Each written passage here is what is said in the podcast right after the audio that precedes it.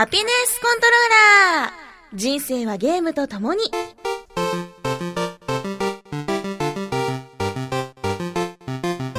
この番組は FPS から美少女ゲーム、さらには洋ゲームで、私 DJ ミスズの生きる方となっているゲームについてご紹介。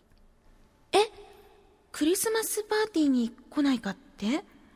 ごめん、私ね、サンタが煙突から頭を出したところヘッドショットして回らないといけないからちょっと忙しいんだ。あ、いた、バーン！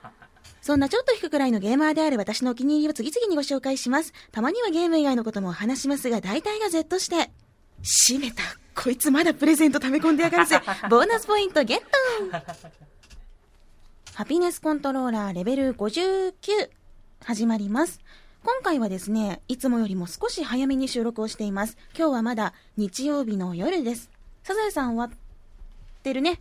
終わったかな？終わってますね終わっ。てる。明日からまたみんな仕事ですね。いやー、それにしてもクリスマスが近づいてまいりましたが、ご予定は？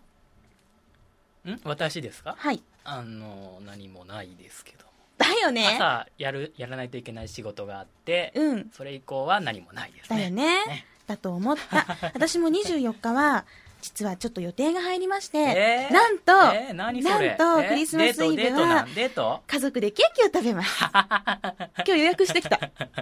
ホワイトチョコレートのケーキ。あしかもね、なんねなかすごい地元多くやけど、栄屋の。みんな大好きね。酒屋ね。うん、栄屋のホワイトチョコのクリスマスケーキ、みんなのメリクリっていうケーキをうんうん。予約したので、うん24日はみんなで食べようと思います。ね、家族で過ごすのが一番ですよ。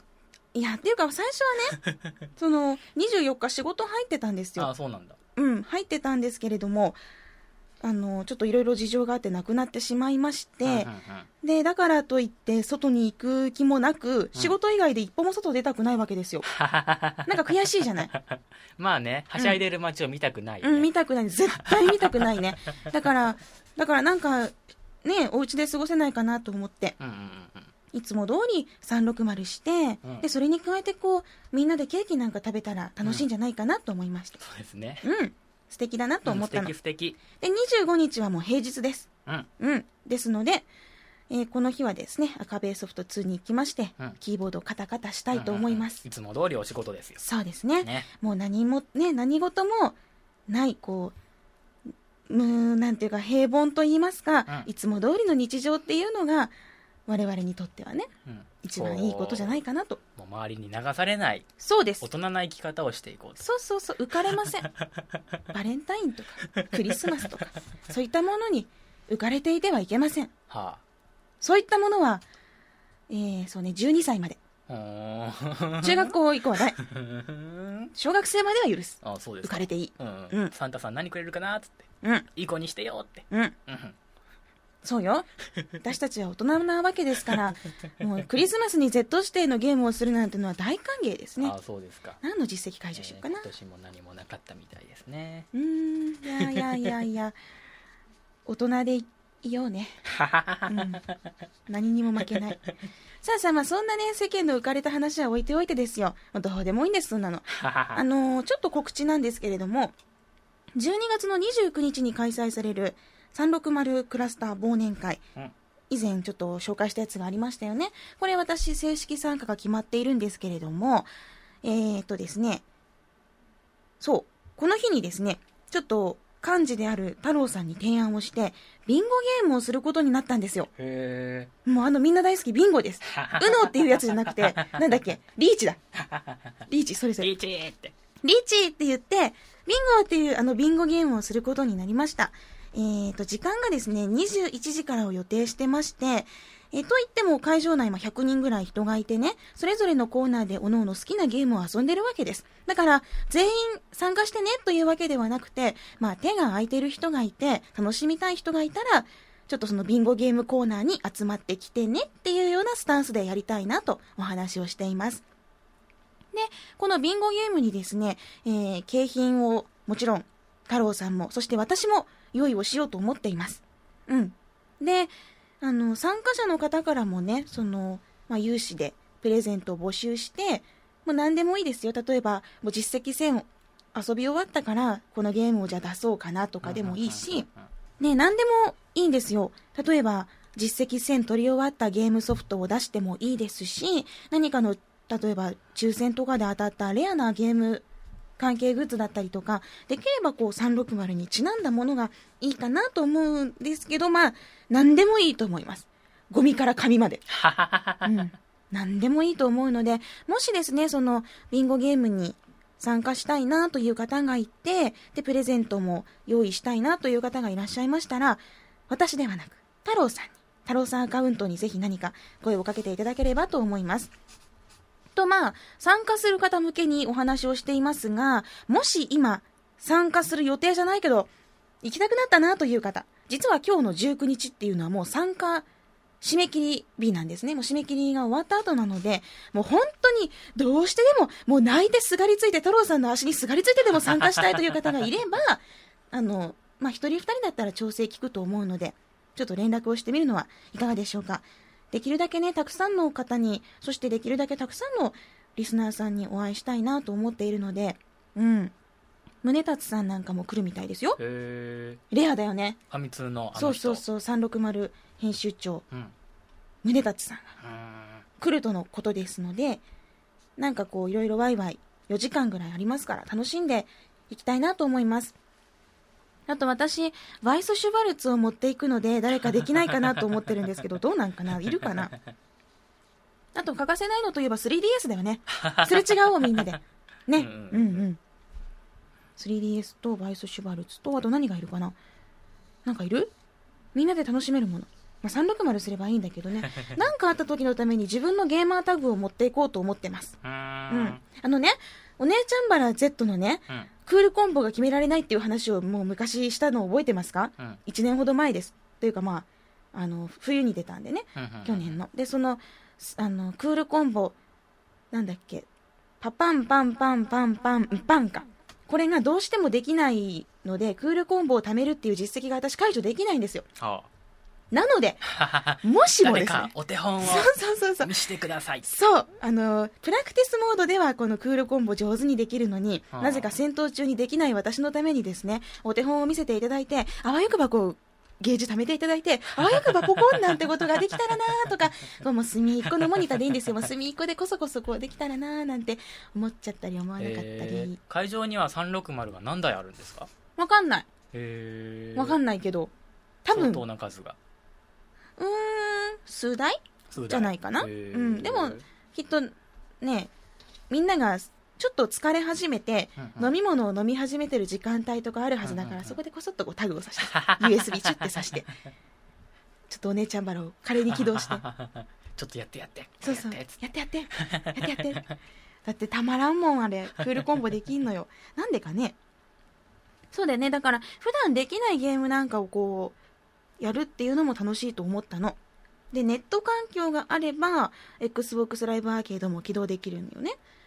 Xbox ライブアーケードって確かネット環境がないと体験版モードになっちゃって、全部できないんですよ。へえそうなんだうん。なんか本人認証ができないからかななのかわかんないけどね。で、だから、もしネット環境があるんだったら、私がどうしても解除できない、ハッピーアクションシアターの6人一緒に遊ぶっていう実績も解除できるんですよ。だから、こういう場をちょっとこう、私の実績のために上手に活用したいと思いつつも、いいのかと考えております。まあ、どうなるかわかんないけど、12月29日、参加される方はどうぞよろしくお願いします。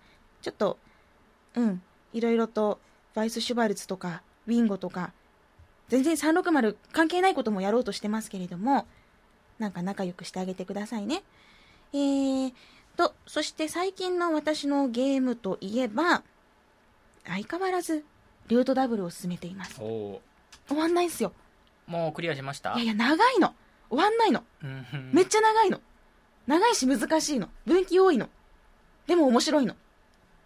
うん。A ルートと B ルートがあるんですよねまあ、うん、詳しくは言わないけど、そうやね。うんうんううんん。あんまり言うとほら、アドベンチャーゲームは、難しいからね、その、言う言わないの線引きがね。ただとにかく長くて、ボリュームがあって、難しくて、でも楽しくて、ハマっています。うん最近はこれしか起動をしてないですね。うん最初こうやり始めた時は、びっくりするぐらいもう女の子たちが全員死んでさ、登場人物がみんな死んでね、もうびっくりしたんよ。うわ、うわ、死んでるみたいな。どどどどうしようみたいな。自分も死ぬし。えーうん。ね、本当に難しい。謎解きという、謎解きというかその選択肢の選び方が難しくてね、うんうん。センシズシンパシーシステムっていうので、どの、誰と同調するかっていうのがすごく難しくって、うん。でもこうやっていくと、なんかなんとなくこうコツつかむと乗り出してね。でもやっぱりみんな死ぬんですよ。ははは。ね、そういう、よくわからない施設の中でよくわからない何者かによくわからない人も含めて殺されているっていうのが、もう本当によくわからなくって、えー。ずっとポカーンとしたまんまこう、カオスな物語を読んでいったんです。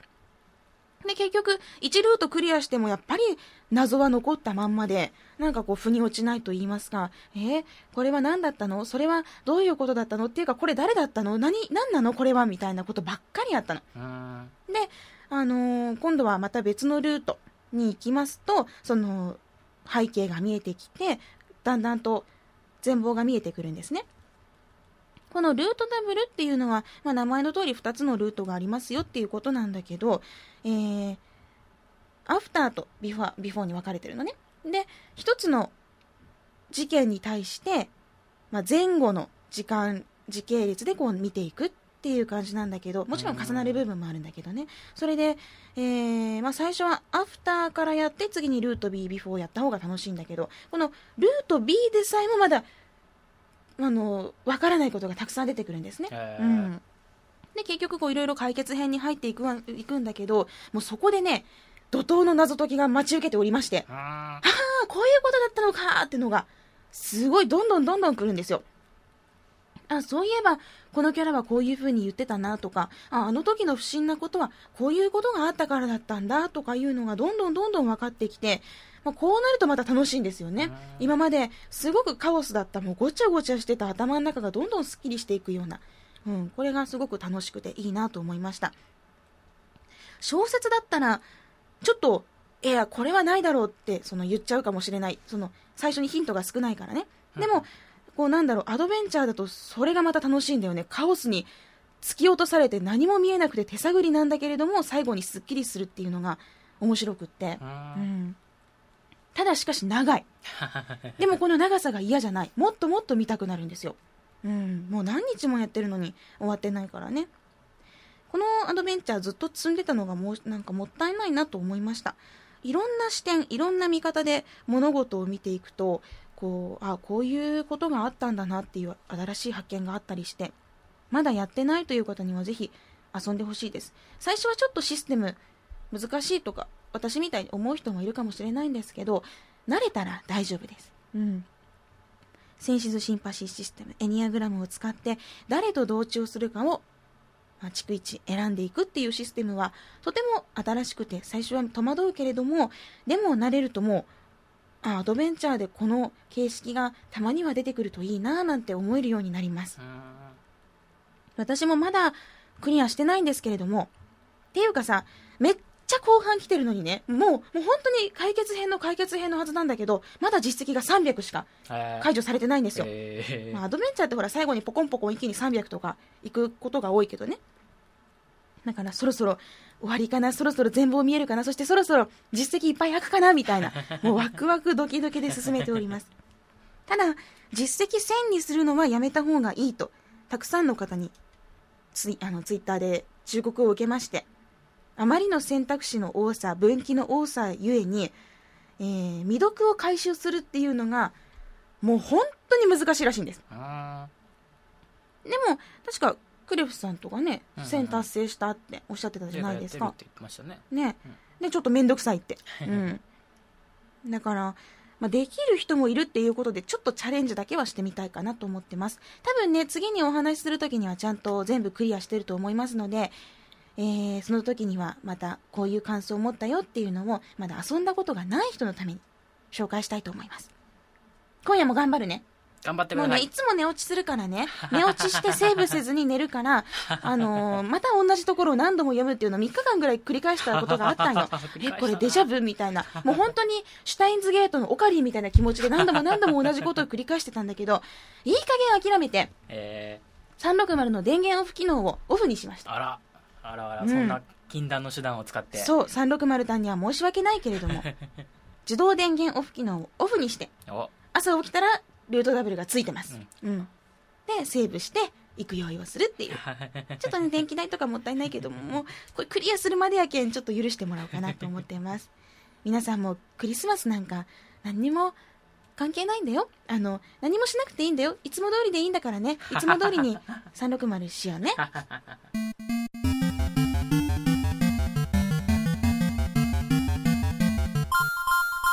それでは先週、次にお便り読むよと貯めておいたメッセージを紹介したいと思います。一週間遅れてしまいましたが、え内容がぎゅっと詰まったメールたくさんなので紹介したいと思います。では最初は五平さんからです。みすずさん、住本さん、いつも番組を楽しみにしてます。ハピオ関連のツイートをする人と認識されている五平です。そうですね。そういう認識ですよね。先日のハピボの集まりで素敵なイベントが発生したので報告します。ツイートがきっかけでハピコンの存在に気づく人もいるんですねというお話です。ハッピーウォーズを一緒に遊んでいる時に、ハピコンって何ですかと質問をされた方がいました。ハピコンを知っている人しかその場にいないものと思い込んでいたのでびっくりしましたが、私のハピオやろうぜという呼びかけをハピオで検索をかけた際に目にして遊びに来てくれたとのことで、へハピコンとは何かを真面目にみんなで説明しました。な、なんて言われたんだろうね。ーうんなんか最高女ちゃんが、みたいな。なんかヘッドショット好きで、ナッツショットとかも好きで、そういう番組、みたいな。伝わらないよ、それじゃ。でも大体合ってる。えーそしてしばらくしたら聞き慣れたセリフがボイスチャットから聞こえてきました。ハピネスコントローラー人生はゲームと共に。早速聞いてくれてるへ何がきっかけでハピコンにたどり着くかわからないものですね。ひょっとしたら、ハピコンタグで箱丸の話題をたまたま目にして、たまたま、たまたま目にして、たまたま目にしてハピコンを聞き始めた方がいるのかもしれませんね。ということでした。そうですかうん。そうだねあの、ハピコンタグは、たくさんのゲームの話題、たくさんのゲームのタイトルがもう常にたくさん流れています。だから、あの今やっているゲームで検索をして、ハピコンタグにたどり着くっていう方も多分、たくさんいらっしゃると思うんですよね。ううんん。で、そこから、なんじゃらほいと調べて聞く方もいるのかもしれませんし、ね、本当嬉しいですねぶっちゃけ全然ハピコンやってるこういう番組やってるって全く告知してないもんね。ブログ書いてないしさ、うん、ツイッターでも別に告知みたいなことあんまり配信したよとかしかしないし、うん。たたまにはなんか私こういう番組やってますよみたいなことつぶやいてみようかな。ああそうですね。うん。とか言いつついつもやんないんだけどね。なんかこう集まってくれる人が集まってくれたら嬉しいって感じでご平さんありがとうございます。これからもハピオ関連のツイートいっぱいしてくださいね。でもさハピオ関連のツイートがやんだ時になんかねご平さんがもしハピオの熱が冷めた時になんどういう認識をしたらいいんだろうね。元ハピオの人みたいな。えーではでは続いて、ニンニンさんからのお便りです。みすずさん、こんにちは。レベル57で、柴さんのシューティングのストーリーは重たいのが多いというツイートが読まれていました。自分が知っているシューティングの悲劇ものを挙げてみると、ということで教えていただきましたよ。えまず一つ目が、レイディアントシルバーガン。メーカーはトレジャーです。セガサターンと Xbox ライブアーケード、で発売されています謎の発掘物の影響により衛星軌道上にいた主人公たち以外地球上の全人類が滅亡。へえ。少なくなる食料とエネルギーを確保すべく決死の地球降下を行う。重いっすね。もう自分しか生きてないみたいな。続いて2つ目がアトミックロボキット。メーカーは UPL さんですね、えーメガドライブと PC エンジンで発売されていますドラム缶にまん丸の目と小さな手足をつけた二頭身の可愛い外観をしたロボキッドが主人公。繁殖能力が低下し滅亡の危機に瀕した人類最後の希望はロボキッドに残された正常な遺伝子のみ。人類の未来を守るためロボキッドの逃避行が始まる。また地球滅亡ですよ。なんかキャラいい可愛いキャラと思ったのに。そうだね。今んとこ2つとも地球滅亡か。えーそして3つ目が、レイフォース。移植版タイトル、レイヤーセクション、メーカーが対等、セガサターンと PS2 の対等メモリーズ2の上巻と iPhone アプリで配信されているそうです。えー自らが作り上げた AI に地球を丸ごと乗っ取られ、宇宙に逃げた人類。しかし AI の存在が全ての生命体にとって脅威となったため、AI を母なる地球ごと破滅するための作戦を開始する。また地球が 大変です。基本的に地球が大変ですね。で、最後4つ目がメタルブラック。メーカーが対等で、セガサターンと PS2 の対等メモリーズ上巻に収録されているそうです。えー侵略者との和平に範囲を持った一人の軍人による反撃。最終面のクリアが1、ラスボスを倒すと地球が真っ二つに割れ、パイロットが膝を抱えるデモが流れます。2、次期ブラックフライが全滅すると地球上から飛び立った多数のブラックフライが反撃を開始するというどっちがグッドエンディングかわからない感じになっています。うーん、また地球が危ない。真っ二つに割れよる。えー 2D シューティングは圧倒的多数の敵軍に短期もしくは2機で立ち向かうという絶望的シチュエーションからのスタートになるので自然と重いストーリーが多くなってしまうのではないかと思います。以上例として挙げたものが古いタイトルばかりな上360で遊べるものが1本しかないことを申し訳なく思っているニンニアウト。はい。というなんともこう地球が大変だというメッセージをいただきました。大変ですね。大変ですね。そっか、シューティングそうだよね。短期で、あのさ、すごい弾幕みたいなのに立ち向かうわけだから、敵は脅威じゃないといけないんだよね、すごく。なんか、もっと平和なシューティング作らない？ストーリー。どんなんかな？うーん。売買員で増えたどら焼きが大量に地球に降下してくるので、降下してくるので、それを消すやつを撃つみたいな。別に平和じゃないね。これも大変じゃ大変やね。大変です。地球が危ない。うん。地球がどら焼きまみれになる。歩くとこう、あんこがブーツにつくっていう。甘ったるくなる。甘い、甘い。うん、甘ったるい匂いがする そっかそうだよね重重いストーリーがやっぱりと作りやすくなっちゃうねう。うんん自分自身戦闘機に乗ってるわけで戦うのが前提だしね、うんうん。そうだねそっか本当に地球が危ないっていうのは伝わりました 救わないかんねではもっとこういう重たいストーリーがあるぜとかいやこれはすごく明るいストーリーだよとかいうのがあればシューティング大好きな皆さんぜひ送ってください。ニンニンさんありがとうございます。では続いてはボンクラケンさんからのメッセージです。みすずさん住本さんこんにちは。ハピコンレベル57でトラスティベルの話題が出ていましたね。僕の部屋のトラスティベルは積みゲーコーナーに追いやられて久しいですが桜庭さん作曲の戦闘曲が素晴らしかったことだけは覚えています。うん。桜庭さんといえば僕はバテンカイトスが真っ先に思い浮かびます。桜庭の本気でググれば出てきますので聞いたことがなければぜひ聞いてみてください。おすすめです。ゲームにとって BGM もとても大事な要素ですよね。名作と呼ばれるゲームは得てして名曲が多いものです有名どころだとクロノトリガーやオオカミゼルダの伝説ゼノブレイドなどなどみすずさんの好きなクーロン・ヨーマ学園記も名曲揃いでしたね。あと赤部屋ソフトの車輪の国、ひまわりの少女も素晴らしい楽曲が多かったです。特にあの、お姉さんの登場シーンで流れる曲は鳥肌ものでした。こうやって自分の好きなゲーム音楽を上げていて気づいたことがあります。洋芸の BGM が思い当たらないんです。もちろん洋芸にも素晴らしいゲーム音楽があると思うんですが、印象に残っているというか、ふっと口ずさめるような BGM が思い当たりません。僕は音楽的知識が全くなく、理論的に説明ができないんですが、やはり和芸のメロディーの方が聞き慣れていて合っているのかもしれません。もし洋芸の BGM でおすすめがあれば教えてください。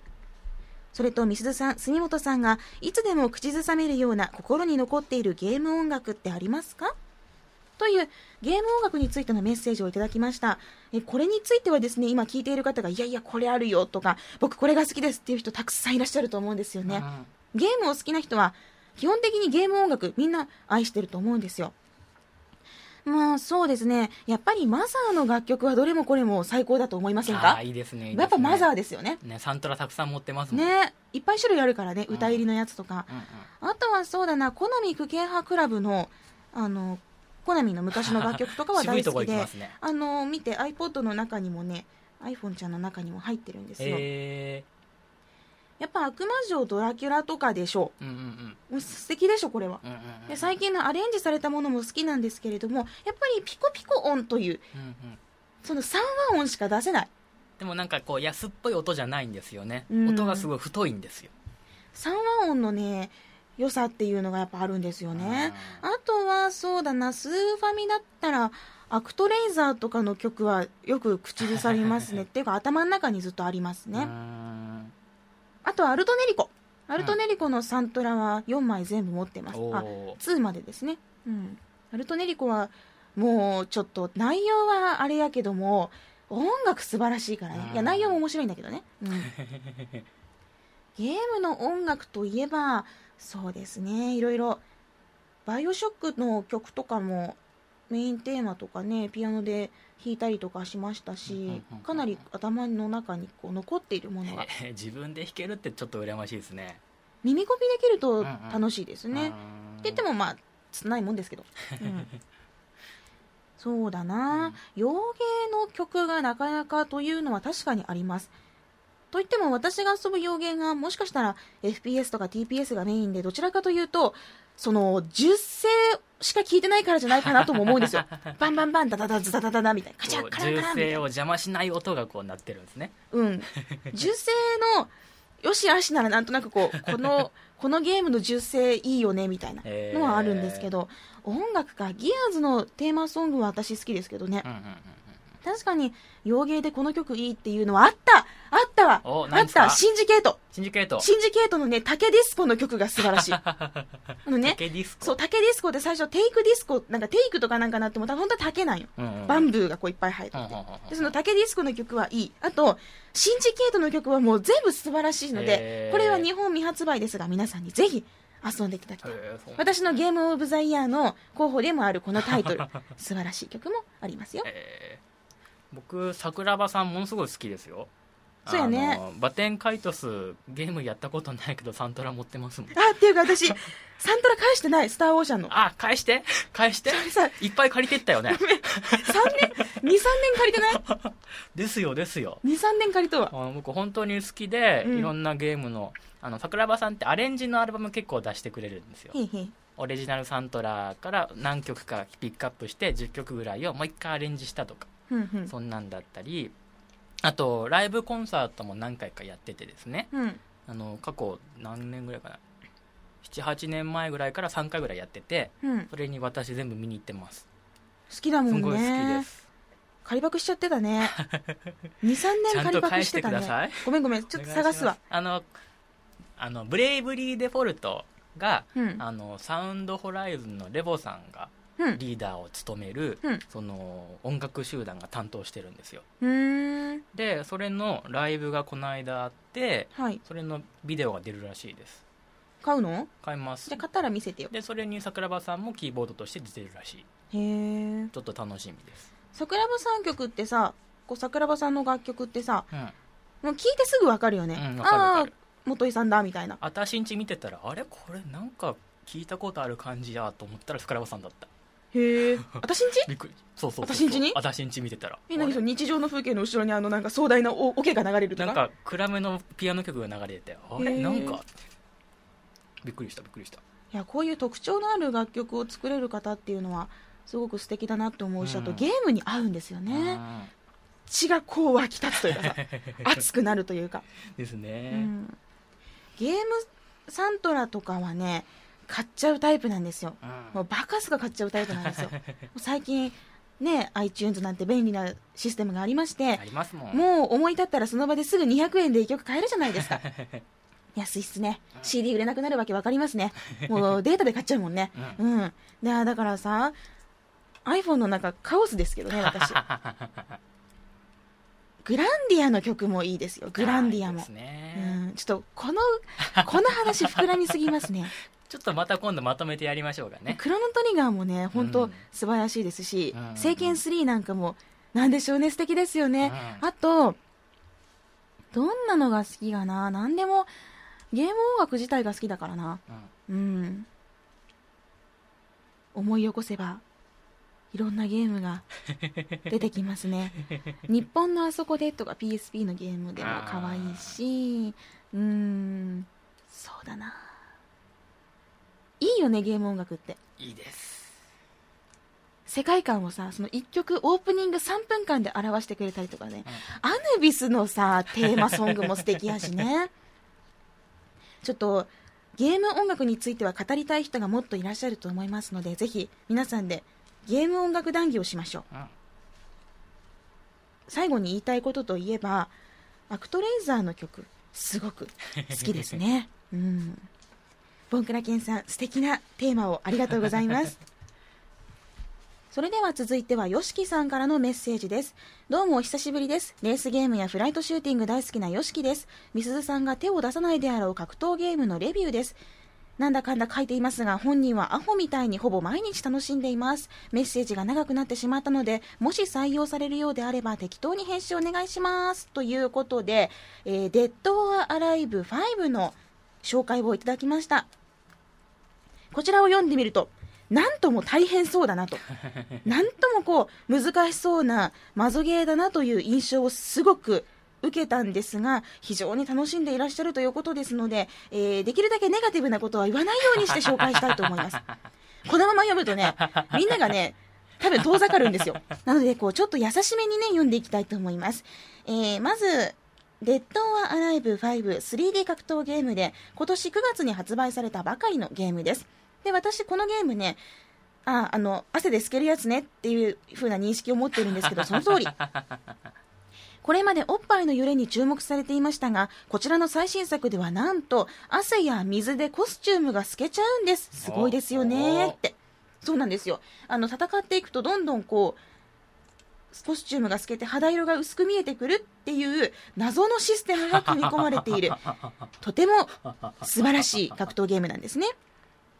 でこちらが YOSHIKI さん曰くサバイバルモードが超大変とコスチューム実績やサバイバルクリア実績のためになんと超反応の CPU100 人と連続で勝たないといけないと。戦ってね連続で勝たないといけないんだそうです。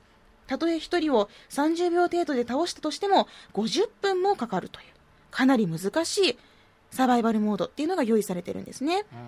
そして、えーダウンロードコンテンツも配信されていますが、ちょっとお高めと。でもそれでもきっと購入されると楽しいんでしょうね。で、初心者でも楽しめるという点が書いてあります。初心者なんですけどという方も安心してください。最初のうちはボタン連打で何えー何かしらの技が出ます。Y や B など同じボタンを4回ほど連打すると、えー敵が吹っ飛びますよと。なので難しいなと思う方でも大丈夫初心者でもボタン連打でなんとなく戦えるよとうんいうことらしいですで最後に忠告として、えーもしサバイバルモードに挑もうとするなら予備のコントローラーを準備しておきましょうと発狂してコントローラーをぶん投げてぶっ壊す人が続出していますよという忠告が書かれています。いやーかなりこうメールだけを読むとネガティブな意見だらけだったんですけれどもそれでもこう YOSHIKI さんの楽しんでいらっしゃる様子が伝わってくるんですね。だからまあ私が得た印象としてはマゾゲーなんかなって。おっぱい好きなおっぱいの揺れとか 肌透けがこう好きなマゾな人が楽しむもんかなっていう認識を持ったんですがどうかな？なんか半分ぐらい合ってるかなと思いました。でもさ「デッド・アライブ」ってすごいシリーズのファンが多いんですよね。うんもうそのなんていうか固定ファンっていうのがたくさんいるシリーズなので、まあ、私が知ってる限りだよ。だから、ね、この5も楽しんでいらっしゃる方イライラしつつもコントローラーを投げつつも楽しんでいる方っていうのがたくさんいらっしゃると思うんです。私格ゲーは全然しないですし、まあ、いろんなねシリーズありますけれどもどれも本当にわからないんですよ。うん。でも楽しんでいる人がいるっていうのはよく知ってるので、うん、この「デッド・アライブ5」にもそういう好きな人がたくさん集まってね楽しんでいらっしゃるんだろうなと。でそうであればいいなと思ってます。きっと YOSHIKI さんみたいなねあの大変なこともいっぱいあるけどでも毎日遊んじゃってるというちょっと M な方がいらっしゃると思うので、まあそういった方がねもっともっとこう作品の魅力なんかをこうやって教えていただけるといいなと思います。とりあえずやっぱりあれだね汗で透けるところだね。見たいね。ねそれだねこれそれですね。うんこういったやつが寄ってくるんですよ。じゃあ、よしきさん、ありがとうございます。では最後、のっちさんからのメッセージを紹介しましょう。えー、みすずさん、住本 D、こんにちは。本当は毎週楽しく聞いてます。ありがとう。ありがとうございます。えー、今日はボーダーランズ2を発売からおよそ1ヶ月半遊び尽くした私が感じた、特にこれが良かったと思うことを述べたいと思いますので、これから購入をご検討されている方は、ぜひ参考にしていただけると幸いです。のっちさんはすっかりボーダーラン2ですね。もう一色ですね。うんうん。えー早速ですが、本作は武器収集がつい目立ち気味ですが、個人的にはバッダスランクを貯めることでかなり息の長いゲームになるということが魅力です。簡単に言いますと、キャラのステータスアップにつながるポイントのことです。これを貯めれば貯めるほどキャラ自身が強くなっていきます。このバッダスランクっていうポイントね。うん。しかも、違うキャラを新たに育て始めても、これは共有できるのです。つまり、一つの箱タグにおいて共有できる財産なんです。敵を倒すだけで貯まる場合もあれば、敵のアジトのソファーの上で飛び跳ねろトイレを探せなど、真面目なものからユニークなチャレンジがたくさんあって、それを達成するためにプレイするというだけでも十分楽しめます。実績の解除に似ていますが、このチャレンジを達成するとキャラ自身が強くなるというお得な特典付き。さあ、どうですか、奥さん？それでは寒くなってきましたが、お体にお気をつけください。という、私、当てじゃないメッセージが来た。いやー、ボーダーランズ2はですね、積んでますねうん。やらなきゃいけないと思いつつ、今、ルートダブルに夢中ですね。ボーダーランズ絶対楽しいんだろうなでもこういったバッタスランクっていうのは初めて聞きました。うん。えー、キャラのステータスアップにつながるポイントで、箱タグ1個で共有できる。すごいよね。だって、一つのキャラのさ、普通育てるのって、もうキャラ全部育てて新しいの育てるとゼロからじゃうんん。でも、それとは違って、まあ、ステータスアップにつながる、そういったポイントが、また別のキャラを新しく作り始めても、共有できて残ってるっていう。うんうん。ということは、まあ、やり込み始めるとまたさらに長くなるゲームってことですね。ボーダーランズ2楽しいんだろうなこう、のちさんとかもそうだけどね、ハピコンタグで募集とかかかってるじゃないですか。すごい羨ましいんですよ。うんでもまだ私ルートダブルしてるんですよ。とりあえずまずこれをね、崩してから、うんのっちさんがおすすめする、ボーダーランズ2も遊んでみたいと思います。もう毎週ですね、毎週毎週皆さんから楽しいゲームばっかり紹介されて私困ってますけれども、ちゃんと遊びたいと思ってますので、安心してくださいね。ちょっともうい、もう半月ぐらい遅れて私もボーダーランズ超楽しい みたいなことを言い出すんで。で、使うキャラ決めてるんですよ。あの、リリース。女の子使おうと思っててですね。うんもう1からすごい大好きで、その子だけがなぜか2も残ってるらしいんですよ。うーんなんで、その子使おうかなと思ってます。さあ皆さん、本当にたくさんのメッセージありがとうございます。毎週全部読むことはできないんですが、ちゃんと私は心の中にこう、ね、貯めているので、もしまたおすすめのゲームがあるとか、こういったことでちょっと考えてみたよとかいうことがあれば何でも送ってくださいね。いつもありがとうございます。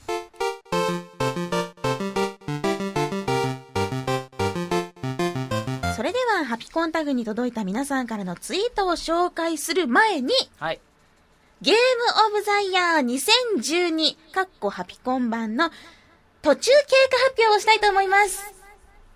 おはい。先週の募集からまだ4日しか経っていませんが、たくさんのタイトルが出てまいりました。えーまだまだ実はですね、うちのディレクターちょっとサボっておりまして、集計をしてなかったんです。どうしたことか。いえまだ締め切りじゃないでしょや締め切りじゃないけど、途中経過とかエクセルにまとめといてよ、ちゃんと。すいませんでした。というわけでですね、あの、とりあえず、今上がってきたタイトルだけでも紹介しようかなと思います。うん。それ。はちゃんとまとめました。はい。はい。4日間でこれだけのタイトルが出てきました。まず、青の英雄、キングダム・オブ・アマラ、SSX、UFC3、シンジケート、これ私、えーセガクラシックコレクションのスーパーハングオン、ディスオナード、これも私入れてる、ドラゴンズ・ドグマ、トライアルズ・エボリューション、えーバイオハザード・オペレーション・ラクーンシティ、ハッピー・ウォーズ、フォルツァ・ホライズン、ヘイロー4、ボーダーランズ2、フェズ、マーク・オブ・ザ・忍者、マス・エフェクト3、ルート・ダブル、ロボティクス・ノーツ、ロック・スミス、ウォーキング・デッド・ザ・ビデオゲーム。という風なタイトルが今のところ4日間で上がっています。お。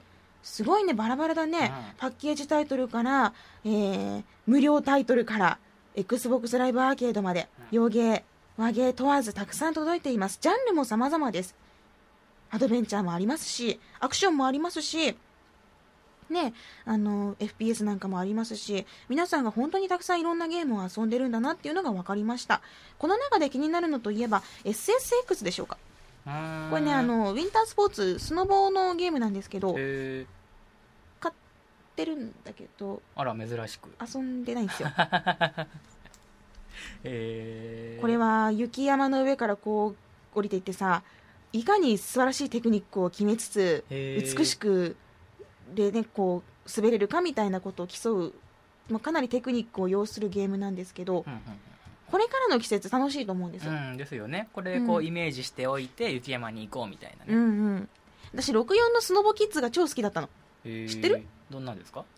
うんとねまあ子供たちがはい。ポリゴンキャラのこう二頭身ぐらいの子供たちがうんうんうん。スノボに乗ってロケットとか発射しながら降りていくゲーム、ロケット発射しながら、うん、えー、割とこうマリオカート系のあー妨害レースなスノボゲームなんですよ、えー面うん白いですね。スノボキッズがすごい好きだったのでこれ買ってみたところ割とリアルでさ、うん。あれ？これ難しいかもしれないって思って 今積んでるとこなんですよ。えでもこの寒い時期ですよこういったウィンタースポーツのゲームなんかもいいかなーと思いました。うんですよね。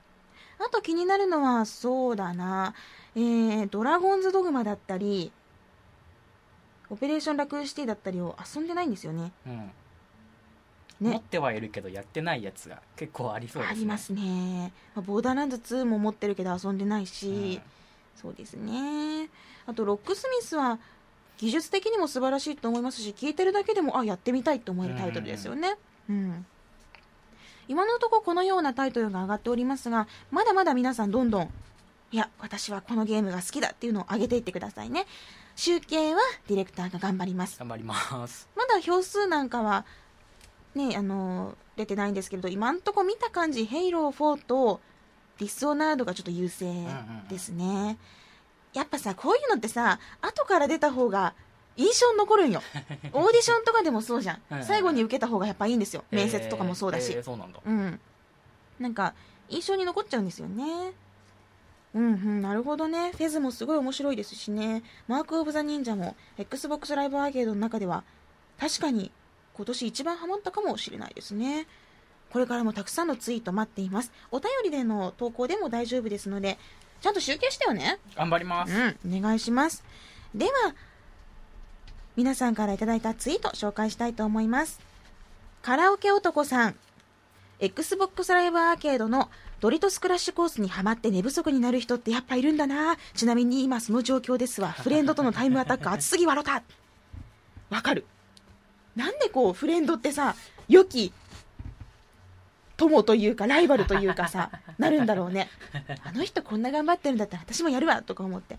でちょっと次の日見たら越されてるとかね。トライアルズでそういった状況になったりもしました。え PM00003 未視聴のハピコン聞いてたらガンダム無双2がはかどる。プレイ時間が縮むとこはない。おお集中できますかね。そうか無双系のゲームやってる時にハピコンとかってどういう気分なんだろうね。こうザクッとかグシャッとかいう話をしてる時に もうこれ首落ちるの楽しいんですよとかいう時にこうザッとかなぎ倒すと心地いいのかもしれない え安部陽さん、今月末にゴールドが切れる。1年って早いな。迷った結果、アマゾンでデッド・オア・アライブ版12プラス1ヶ月のを買いました。ヘイロー4版もかっこいいけど、ちょっとだけお高いのよね。あのーいい時期に当たるとね、お得なカードが出てたりするんですよ。ー、プラス1ヶ月だったりとかプラス800マイクロソフトポイントついてくるとか、そういうのあるんですよね。パッケージにあのゲームのイラストが入ってるんですか、うーん、私はそういうのは買ったことないんだけど、うんうん。私が買ったのはっていうか私そうネットで買うからうんうん。コードしか送ってもらわないのよ。数字しか。だからパッケージ全然知らなくってうん。そういうまあ何かしらイラストがついてるのもあるのかなと思います。そうだね。私はマイクロソフトポイントもお店で買ったのは23回しかないです。基本的にネットで買ってコードで送ってもらう。もうその場でクレカで買ってうん。あクレカでその入金して送ってもらうっていう。ああそこまでするんだったら360にクレジットカード登録しろよって言われるかもしれないんだけど なんか嫌なんですよ。うん。そっかそっか。ゲーム機にねクレカはね怖いんですよ。次から次に買うんじゃないかっていうね。自制のためにやめています。そうだね。ゴールド切れるのってすごく早いんですよね。あもう1年って1年経っちゃったんだなって。うんいつ話したっけ？私がゴールド切れそうやばいって話したの。夏頃？かな。春ぐらいかな。で1年分買ってなくてなんかで余ってたコードをとり入力したとかそう。余ったの1ヶ月ぐらいこうねあの延命措置をして それからなんとか買ったんだよね。懐かしい。またすぐあやばいゴールド切れるって言うと思うんでその時には あの皆さんぜひ忠告をお願いします。のっちさんイブに仕事がなくなったみすずさんにおすすめする箱丸タイトルはやっぱりドリクラでしょう。お嬢たちとポポッキーやバナナで聖なる夜をエンジョイエンジョイエンジョイそうやね。バナナ食べさせゲームいいよね。こうゆらー ゆらーってこうお口の中にこうグッてこう突っ込むんやけどさ。えー。これがかなり熱いんですよ。これはですねなんと あのお口の中の下にもポリゴンが使ってあるという素晴らしい謎技術。無駄な技術。いやいや素晴らしい技術がありまして、まあ、そういったものを見るというのも素晴らしいと思います。そうだね。イブの360タイトルもちゃんと考えていかないといけませんね、えクレスさん XBOX360 から XBOX 好きになった人はおとぎとか知らないんだろうなもったいない。あれ個人的に好き。聞いたことはあります。えー、3 360じゃないその初期の XBOX のコーナーにあるのを何度か見かけたことがあってなんだっけクオンとか作ってるとこだっけすごい和風のねパッケージだなっていう印象はあるんですけれども、えうん。そういえば XBOX タイトルってあんまり遊んだことがないです。ヘイローだけですね。うん。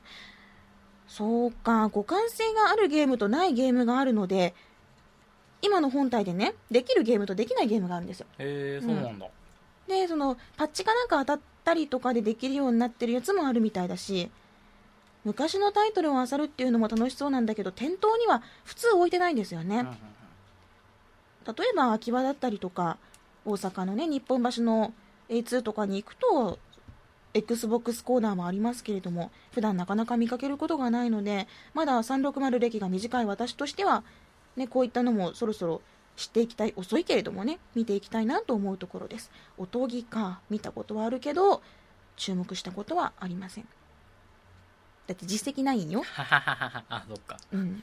え、いいとよ、実績なくても。いいとけどさ。いいとけど、やっぱなんかこう、実績欲しくなるところやんね。うん。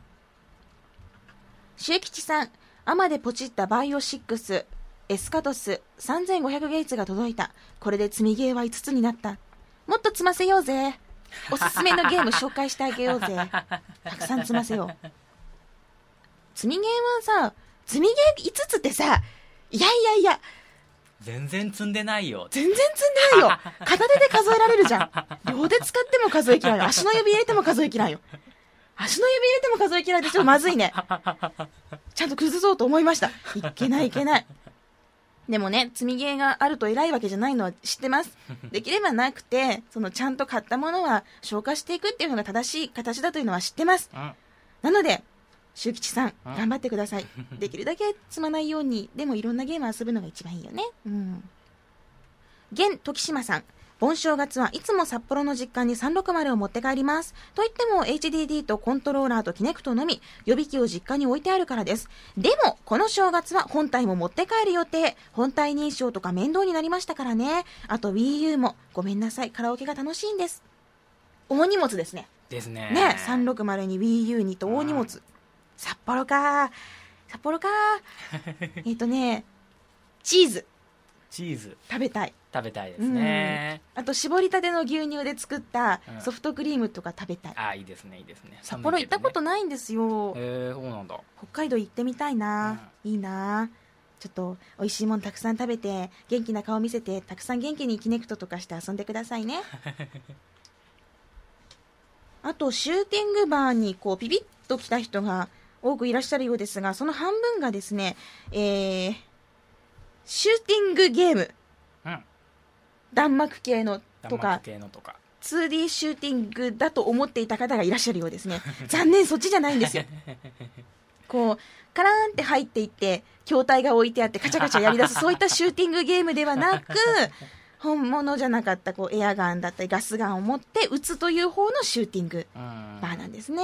そっちもうん楽しそうですけどね、どっちも楽しそうだよね。いや、ありますよ、こういうね、昔のゲームが遊べるバーっていうのは。うんうんうんテーブルが筐体になってて、まあ、上でこう、コップ置いて、下でこううんカチャカチャやるとかいうバーもあるんですけどね。ううんん。いいよね、そういう風に。お酒飲みつつゲームするとかさ。うんまあ私はクランベリージュースですけど。シューティングバーでのイベントっていうのは、ちょっと密かに考えておりますので、もし福岡界隈にお住みの方、まず1回目は福岡で開催したいので、その時には集まっていただければなと思います。そしてですね、私、ハピコンタグを見ていて、すごく驚いたのがありました。最新さんが作られた、私のいた車。見た？見ました見見ましたた？わ、すごいこれ。私がプロフィール写真に使ってる、あの、コントローラー持った写真が、うんうんあの、ゾンビ U T シャツバージョンに変わってるって。で、わすごいな、フォルツァ4って、こういった、あの、画像の取り込みもできるんだなと思って、うんでも、すごいすごいって思ってたらですね、うんえー、最新さんが作っていただきました、フォルツァ4での私のいた車。なんと、画像取り込みとかできずに、記号とか図形を組み合わせて、私のもうまるで写真のような画像を作られていたんですね。まさに職人というのを 知りました。えー画像ファイルペターっとやってるとずっと思ってましたそう、そうなんよ。だからね、今まで例えば、あの、ヘタッピさんだったりとか、もうフォルツァシリーズでたくさん遊んでる方が、ハピコン関係のロゴだったりとかいっぱい作ってくださったことがあったんですよ。私、その苦労を知らなかったんですよ。もう何ということかと。すごいって思ったんですよ。すごいなんか豆なことされてる、すごいって思ってはいたんだけど、その努力っていうのを全く知らなかったので、もうこの場を借りてお詫びをしたい。皆さん本当に申し訳ない。本当に知らなかったんですよ。まさかああいう記号の組み合わせで、あんなにね、たくさんロゴだったり画像だったり作れるっていうのが分からなくって。うんうんで、ただひたすらに、その、根気だったりとか、まあ、やってくれる愛情とかにね、もうすごい感動して、画像を保存しました。うんありがとうございます。今後もまたいた車作ってほしいですね。あれってさ、私がフォルツァ買ったら、もらえるのかな？あそういったペイントとか。なんかちょっと気になってきました。私、私のいた車で走りたい。う んめっちゃ痛い子やけどさ。でもすごくね、これみたいな。ちょっと自慢したいんですよね。だけ自分好きなんてなるね。いや、それちょっとだって自慢したいじゃないですか。自分のいた車っすよ。しかもプリントなんかこう貼っつけただけじゃなくてさうん、うんうんうんすごく細かい作業で作られてるわけですから。うん、素晴らしいものありがとうございます。今後も皆さんの苦労をちゃんと感じながら見たいと思いますので、本当に今まですみませんでした。ありがとうございます。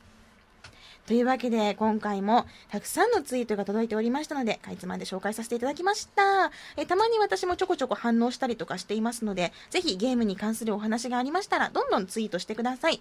次がですね、次の収録まで、え10日ほどありますので、またどんどんいっぱい溜まってるんだろうなと思いますけれども、なんだっけ、ギアーズ・オブ、じゃないや、ゲーム・オブ・ザ・イヤーだったりとか、またこういったツイートだったりとか、本当楽しみにしてますので、いっぱい教えてください。皆さんたくさんのメッセージ、そしてツイートありがとうございます。